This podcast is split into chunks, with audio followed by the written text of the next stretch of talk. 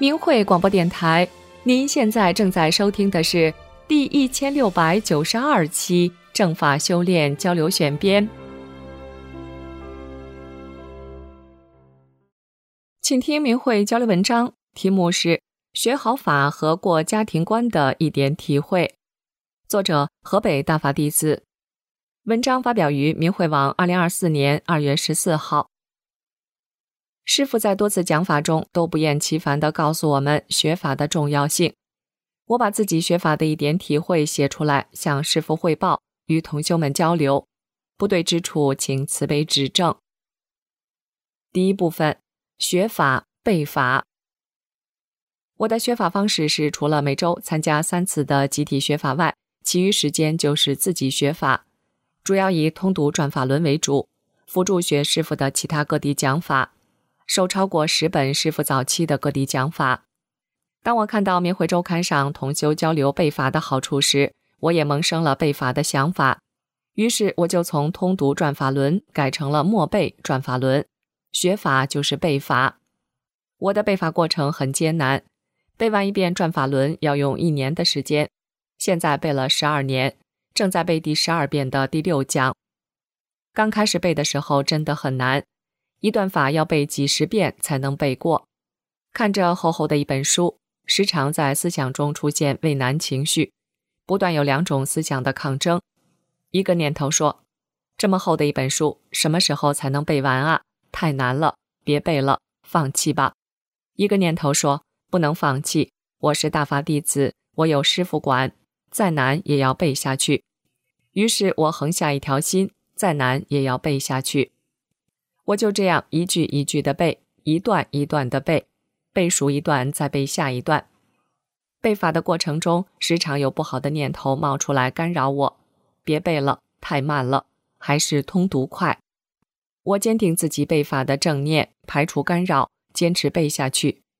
用了一整年的时间，终于背完了一遍转法轮。一天夜里，我做了一个清晰的梦，《转法轮》一书从中间翻开来。前半部分铺在地球上，后半部分一直铺开，延伸到无边的天际，中间像一层层的台阶。醒来后，我想是师傅在鼓励我背法做对了，让我看到了这个神奇的场景，这更增强了我坚持背法的信心。弟子由衷的感谢师傅的慈悲看护。第二部分，走过家庭关。一天下午。大儿媳开着车带着我一周岁的小孙女儿，说要接我到她家帮她带孩子，我答应了。儿媳带着孩子出去到邻居家串了个门儿，回来后我就看到她的神情不对劲儿。吃过晚饭，她开车带着我和孩子往她家走，走不远，大概有十几里地，她就开始发牢骚了，说邻居说了，我见人就给人家讲三退，讲法轮功。她越说越来气。说跟着我丢人现眼，叫人家笑话等等。一开始我静静的听，尽量不让自己动心，守住心性。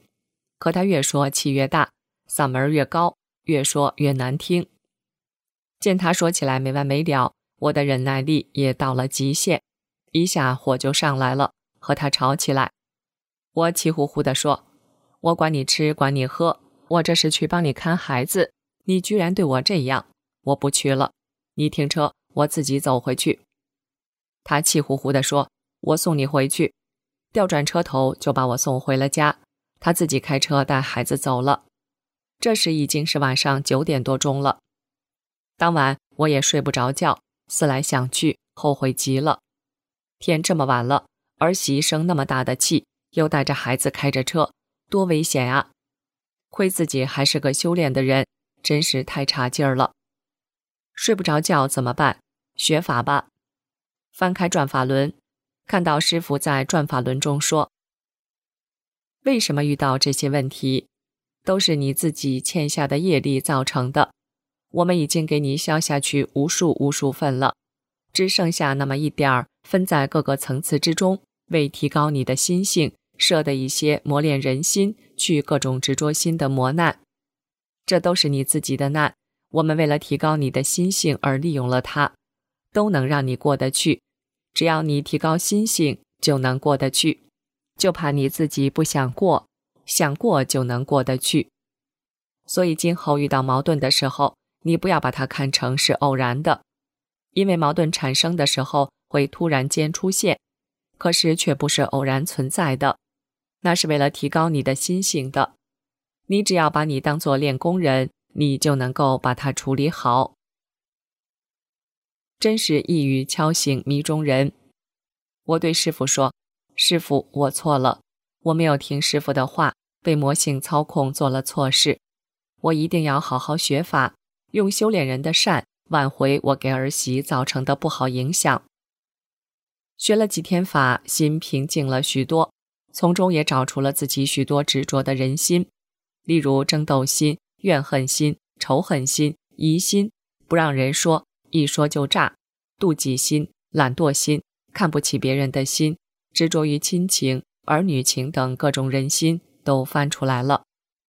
带着这么多的人心观念，怎么能处理好家庭关系呢？怎么能证实法呢？练功人的形象哪儿去了？越想越觉得惭愧，真是辜负了师傅的慈悲救度。我发出强大正念，清除这些人心败物，排斥他，不要他。纯净自己的空间场，我想我应该给儿媳打电话道歉，缓解矛盾，挽回自己给众生造成的不好的影响。可是几次拿起手机又放下，小小的手机这时感到是那样的沉，那样的重，嘴也难开口。历来都是晚辈给父母道歉，哪有婆婆给儿媳说好话的？一念出来，我立刻否定他，这是常人的理。而我是一个大法徒，是宇宙大法造就的生命，就应该用修炼人的高标准来要求自己，不能用常人的理要求自己。要维护大法，不能给大法弟子的名号抹黑；要救度众生，不能把已经明白真相的儿媳推出去。我请求师傅加持自己的正念。终于，我拿起手机给儿媳打了电话，真诚地向儿媳道歉。我说。都是我的错，我向你道歉。别跟我一般见识。休息的时候回家来，我给你们包饺子吃。儿媳听我这样说，也很高兴。儿媳回来了，这个家又恢复了往日的和谐气氛。结语：二十五年过去了，在师傅的慈悲看护下，在不断的学法背法中，我的人心执着少了许多，心态沉稳了许多。淡定了许多，说话的语气平和了许多，真的是脱胎换骨的变化。在今后所剩不多的正法修炼时间里，弟子一定听师傅的话，多学法，学好法，一如既往的做好三件事，修取自己还有的人心执着，跟师傅回到自己真正的家园。层次有限，有不在法上的地方，请慈悲指正。何时？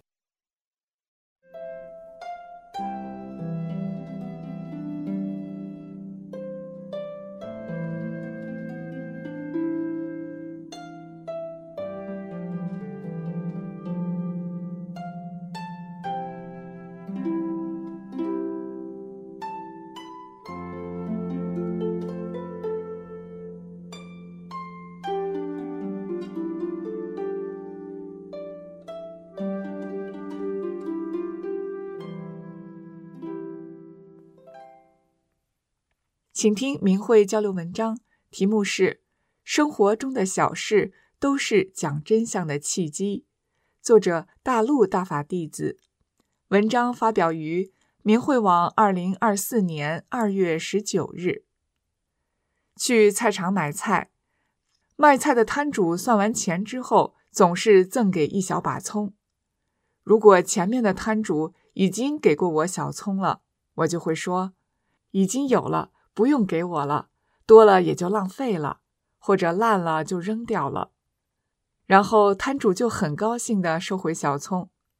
他们看我不想随意浪费，也没有贪心，真的很高兴。一来二去熟了，再给他们讲真相，都乐意接受。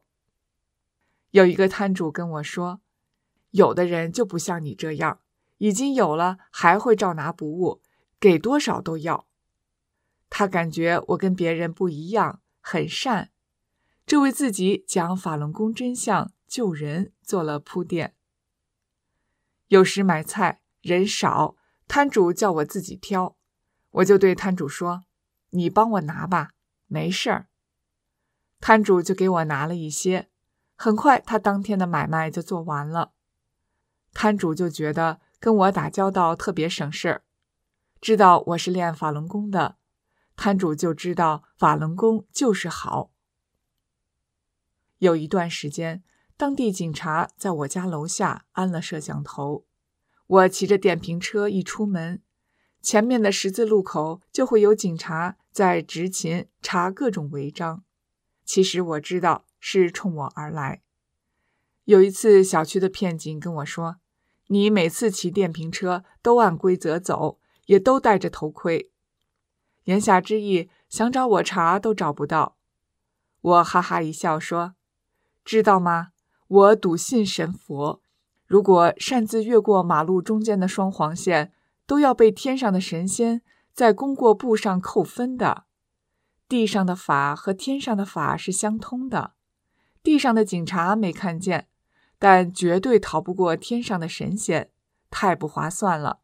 我才不愿意被神仙扣分呢。你看，练法轮功的人比你警察管着还要好，都练法轮功，你们警察都没事儿干了。片警也知道法轮功好，上门也是不得已，为了饭碗敷衍了事。居委会主任已三退，一次陪着片警来我家时说：“小区里的物业费很多人都不肯交。”我说：“我年年都准时交的。”居委会主任说：“哎，要都练法轮功，物业费收起来就太容易了。”他说他也是没办法，为了这个饭碗，不得不来我家应付一下。他们去国外旅游过的人都知道。法轮功在国外是合法的，是公开修炼的。练法轮功能祛病健身，修炼人按真善忍做好人，人人修心向善，对社会有益。很多政府都表彰。最近去父母家开车出他们小区的时候，保安竟然说电子屏幕上显示要收五元钱。我说。最近这几年开车来父母家，从没收过钱呢。保安说，最近规则变了，如果是子女的车辆，可以免费停两个小时，超过两小时，每小时收五元钱。但你得去物业那里登记一下，以后进出小区大门，电子屏幕就显示你两小时内不收费。但今天屏幕上显示你要缴费五元。那你只能交了钱才能放你出去。我立刻付了钱，横杆竖起来了。一来二去，跟小区保安熟了，为讲真相救人做了铺垫。父亲去医院看病，他打的一种针需要住院。一个病房里面有三个病人，我看到另外两个病人都是七十多岁的老头了，就跟他们唠家常。需要帮忙时，我立刻出手帮助。时间稍长，就获得他们的好感。聊天时顺便讲真相，而且一说就三退了。没来得及劝三退的，我从现在大街上人流少了很多，开店的都很难挣钱聊起。聊着聊着，就把瘟疫是有目标而来的，是来淘汰中共。以及和中共站队的人的贵州亡党时、天安门自焚等真相都讲一遍，病人及家属都非常认同。因为现在的经济形势每况愈下，肉眼清楚可见的大滑坡，所以都是非常认同瘟疫、水灾、地震等都是天象给人的警示，改朝换代大变局即将到来。出租车司机感叹生意少了，钱难挣。相反，开出租车的人越来越多。工厂机构裁员后，很多有车的年轻人就出来开出租了。僧多粥自然就少了，可还得养家糊口啊。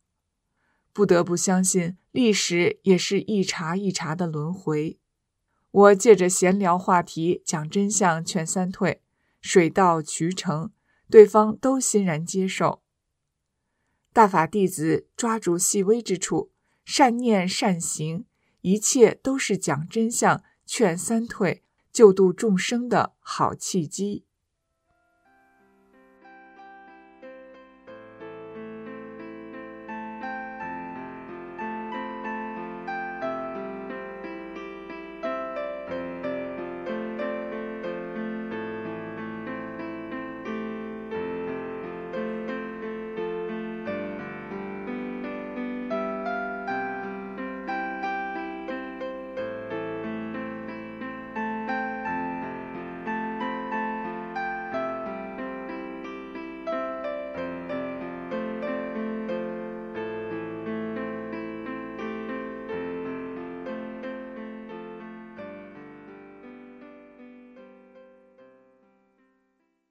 请听敏慧交流文章，题目是“为他的一念，一车人三退了”。作者河北大法弟子。文章发表于敏慧网，二零二四年二月二十一日。几个月前，我从省城坐车回家，约的是下午一点钟私人跑拼车的七座车，就近上下车。快到一点时，司机打电话问我能不能推迟到两点走。有两个人两点才能从医院出来，我说可以。差几分三点了，我给司机打电话问什么时候接我，司机说过一会儿就到。结果等到差十几分四点了才来接我。我提着一包东西问司机：“放后备箱吧。”司机说：“放车上吧，就你一个人。”我问：“那两个人呢？”司机说。他们的检查结果还没出来，现在走不了，让你等这么长时间了，拉你一个人走吧。我说，我回家没要紧事儿，咱老百姓现在挣钱不好挣，你辛辛苦苦的跑一趟车一百多公里，就拉我一个人，你不赔了吗？再等他们一会儿吧。司机很高兴的说：“我人好，能为他着想，把车开到医院门口等。”司机是个女的，我也是女的，我就坐在副驾驶上，一直和司机聊天。她说她家有四个孩子，三个儿子一个女儿，她丈夫也跑车，公婆照顾孩子。我说我做人和教育孩子都是本着真诚、善良、宽容、忍让，做事先考虑别人的原则去做，对待父母、公婆。本着孝敬父母天经地义，百善孝为先，报答养育之恩，并说了我在生活中具体是怎么做的。我说的他都很赞同。他说我很善良，说话很温和，听我说话很舒服，以后也要学我做人。四点半了，两个人说他们的结果还没出来，就是出来了也得再找医生看，一时半会儿走不了。司机对我说：“咱们走吧。”刚走了几分钟，就有人打电话，有六个在工地打工的人要坐车回家，可车上只有五个座位了。司机跟六个人商量，让一个人坐小凳子，他们就一起回家了。后来商量通了，我说：“今天没白等，拉满了。”他高兴地说。要不是我为他着想，让他等，他只能拉我一个人了。六个人上车后，得知他们都是住在村里的，我是到县城下车，我就跟司机说，可以先送他们，最后送我，否则他们回家天都黑了。他们都很高兴，司机又一次体会到了我的善，为别人着想。接着我发了一念。解体阻碍我师傅救这几个人的一切邪恶生命与因素，全车的人明白的一面听着，我师傅救你们来了，这是你们得救的唯一希望，你们为此已等千年，等万年了。我告诉你们真相时，你们一定要接受，你们就得救了，就有未来了。于是我先问司机：“去年疫情放开后，你们村阳的多吗？我们县城都是一家一家的阳了，药都买不上，死了好多人，卖棺材的都供不上。”他说：“我们村可厉害了，死了好多人，光我们那一片就死了八九个人，有年轻的，有老的。”我问：“听说过怎么躲过疫情吗？”他说没有，我说，我告诉你个方法，你就会平安躲过灾难。咱老百姓平安才是福。接着我讲了大法真相和三退保平安。我说，法轮大法是救人的佛法，是教人按真善忍做好人的，打不还手，骂不还口。我就是因为身体不好。中医、西医、巫婆都看不好了。听说练法轮功能好病才练的，练功不到半个月，病就好了。我又告诉他，我做人的标准和今天为你着想，这都是我师傅教我的。我如果不修法轮大法，我也做不到。你今天和我接触后，你看我今天说的、做的，有一点是邪的吗？你还相信电视上说的法轮功是什么教吗？司机说：“通过你，我知道共产党宣传的都是假的。”我说：“现在的人道德底线很低，为了钱什么坏事都敢干，因为共产党讲无神论，人们都不知道善恶报应，人才变得这么坏。”共产党在文化大革命、三反五反斗地主、六四杀大学生，现在迫害法轮功，迫害死很多人，还活摘大法弟子的器官，杀人偿命，老天爷要找他算账了，要灭他。你入过党团队，就是他的一份子，就得跟他一起灭。从心里退出党团队，记住法轮大法好，真善人好。就平安。司机非常接受，退出了团队，知道了大法好的真相。给司机讲完，我转向后边，给那六个人说：“我也是村里出生的，咱们村里的人善良，在村里不认识的人都让你到家里吃饭，在县城，别说让你到家里吃饭了，你着急上厕所找不到厕所时。”你到他家上个厕所，他都不让你上。他们都笑着说：“是这样。”这一下和他们拉近了距离。接着我问他们：“疫情严重时，你们村里疫情厉害不？”他们都说挺厉害。我说：“我刚才说的，你们都听见了。人变坏到一定程度了，老天爷就要收人了。现在就是在收人。”咱们老百姓都知道，人有大灾难时，神佛要度化人。我师傅就是来救人来了。我说，现在的疫情是警示人的，还有更厉害的疫情和灾难呢。你们入过党团队的，从心里退出来，同时诚心敬念九字真言：法轮大法好，真善人好。疫情有眼。再有厉害的疫情和灾难，就会有神佛保佑，你就能躲过灾难。六个人都高兴地接受了真相，五个人退出了党团队，其中一人什么也没入过，都记住了法轮大法好，真善人好。我到家已是晚上八点多了，但我心里很高兴，也觉得很值得。谢谢师尊。救他们。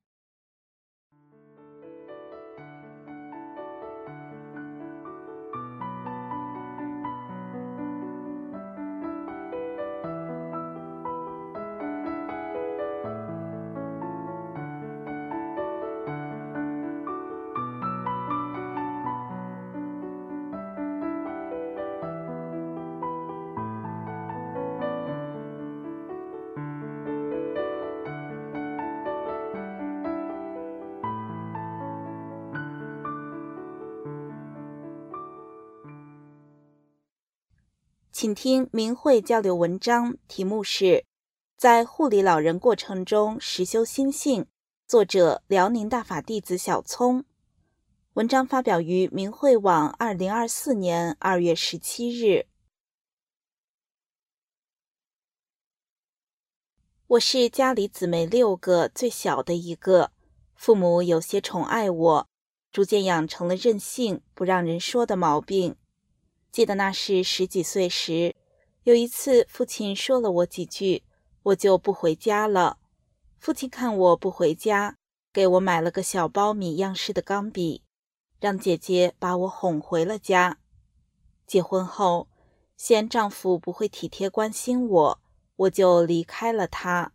后来离了婚，那时还没走入修炼。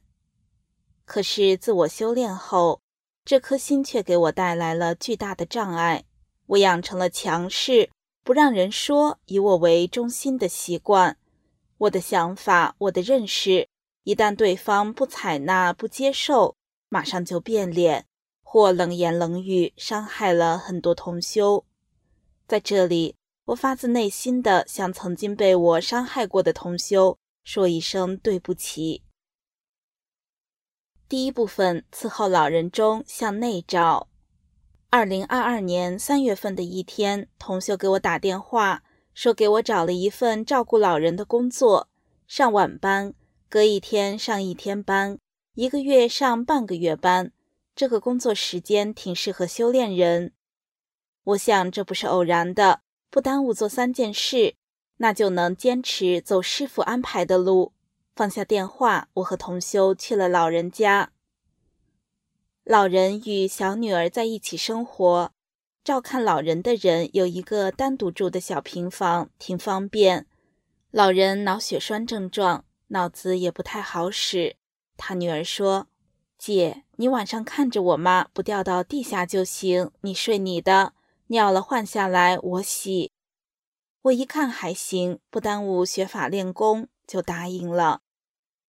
我不忍心叫老人尿床，刚去的时候，一宿得扶老人下地，方便十多次，一宿无数次起来躺下，他和我都睡不了多少觉。大姨脾气可大了，有一回起来后大喊大叫，还骂人，眼睛瞪得很吓人。老人说话不清，我也听不太明白。老人骂起人来，声音洪亮。半夜三更，那要不是修炼人，怎能被他吓着？生气时怎么劝都不听，急了被褥枕头都往地上扔。那时大姨可有劲了，她睡的是铁床，用手拍的铁栏杆叭叭响。我心想，长这么大从来没人这样对我，这回被人家大喊大叫，连骂带摔，指着鼻子叫我过去，还要打我。那真像师傅在《转法轮》中说的：“不刺激到人的心灵，不算数，不好使，得不到提高。”当时没修去的那个心，被他刺激的，别提多难受了。心想：明天不来伺候你了，这也太气人了。但冷静下来想一想，这也不对呀。我一个修炼人遇到这事，不是偶然的。得向内找了，对照师傅的法，找到自己有长期养成的不让人说的心、好面子心、自我不耐烦的心、看不上人的心、魔性，是我没修去的执着心，才能看到大姨的那种表现。另外，空间的邪魔才敢叫大姨不理性、生气发火。人心招来的是自己没做好。才把大姨气成那样。想到这儿，我心里很不是滋味，愧对师尊的慈悲苦度，愧对人家对我的信任。反思自己的诸多不足，学法练功质量都上来了。我抓紧时间多学法背法，提高心性。晚上看书困时，我不给困魔背后那个安逸心、懒惰心市场。我练动功，有两次站着都要倒了，练几回之后就好了，感觉修心性就在提高。再学法练功不那么困了，心性上来了，身心轻松，心态也好了。第二部分，老人变了。由于多学法，向内找，提高了心性，我的心态也变得祥和了。我能做到慈悲平和的向大姨道歉，说：“大姨，太对不起你了，以后我对你好，咱再不生气发火了，气大伤身。”我看到老人心生怜悯，他也挺不容易。这时眼泪止不住流了下来，大姨也感受到我的善心，眼泪顺眼角也流了下来。大姨说：“你好，我听你的，我跟你。”他一句话说不全，就握紧我的手。从那以后，我俩关系融洽了，如同母子俩一样。我关心他，他也知道关心我了。大姨可有福了，我们有两个大法弟子倒班看护她，我俩都教她念法轮大法好，真善人好，有时一念就是半个小时，还教她唱大法歌曲，他也很开心的跟着哼哼。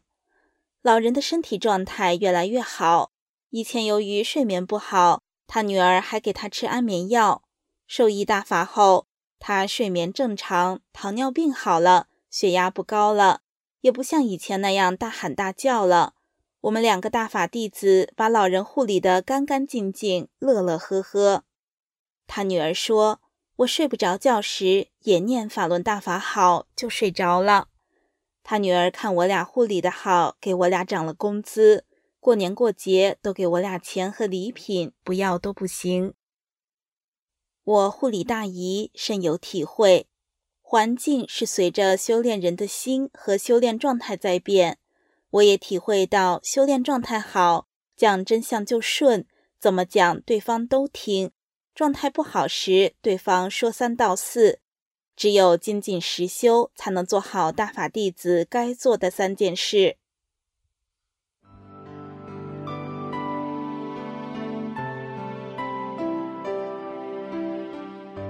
明慧广播电台正法修炼交流选编就播放到这里，谢谢您的收听。